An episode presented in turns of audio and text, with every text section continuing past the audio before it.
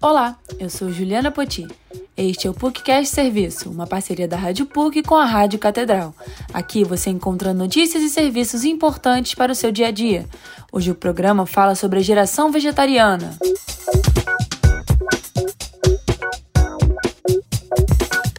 Em 2020, uma pesquisa da Ingridion, em parceria com a consultoria Opinaia, apurou que 90% dos brasileiros buscavam uma alimentação centrada em vegetais e duas a cada três pessoas ouvidas tinham predisposição a reduzir o consumo de carne. Essa realidade é motivada pela conscientização das consequências da indústria da produção da carne no meio ambiente, além do bem-estar pessoal e dos animais. Além da emissão exacerbada de gases poluentes, a produção de carne acelera os efeitos do aquecimento global e colabora para o desmatamento e incêndios florestais. O gado precisa de 28 vezes mais terra e 11 vezes mais água do que outros animais. A empresária Amanda Silva parou de comer carne aos 31 anos por conta de uma adaptação na rotina dentro de casa. Com o trabalho home office, a preparação de marmitas congeladas virou um ritual que tinha cada vez menos a presença da carne. A pesquisa de novas receitas ajudou muito a transição para a alimentação vegetariana. Amanda sente que ganhou muito mais disposição ao longo do dia e que sua relação com a comida melhorou.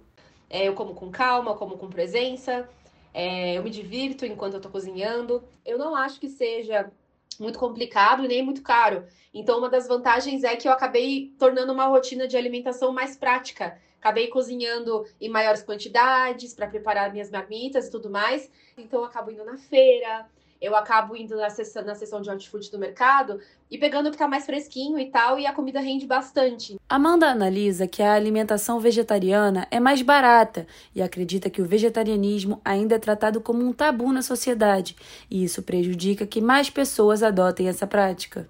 E eu sinto que quanto mais a gente se informa, mais a gente conversa e mais a gente tira esses rótulos, esse estigma em torno dessa, dessa mudança de hábito, desse estilo de vida, e dessa nova consciência, mais as pessoas vão naturalizar e mais elas vão se abrir. Né? Existe bastante preconceito, mas aos pouquinhos a gente vai conversando e as pessoas vão se familiarizando, né? Então eu acredito que seja muito importante a gente conversar não só sobre alimentação, mas também sobre hábitos de consumo no geral. A alimentação vegetariana pode ser seguida em todos os ciclos da vida, de acordo com o Conselho Regional de Nutrição.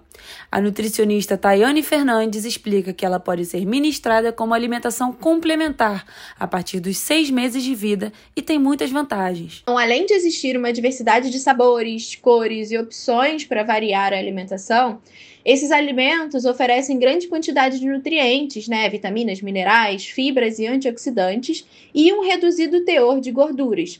Isso tudo contribui para uma promoção da saúde, além de um bom desenvolvimento e crescimento infantil. É uma alimentação benéfica no controle de peso e também na prevenção de doenças como algumas doenças cardiovasculares, diabetes mellitus de tipo 2 e alguns tipos de câncer.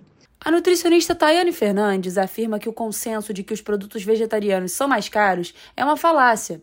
Na realidade, as frutas, verduras, legumes, cereais, leguminosas e castanhas, que são a base alimentar dessa dieta, são mais baratos que os ultraprocessados e podem ser encontrados em feiras. Além disso, Tayane alerta que os hábitos alimentares têm início na infância, então recomenda que a implementação de alimentos naturais baseados em plantas seja feita, pois é a melhor forma de incentivar um adulto com bons hábitos no futuro.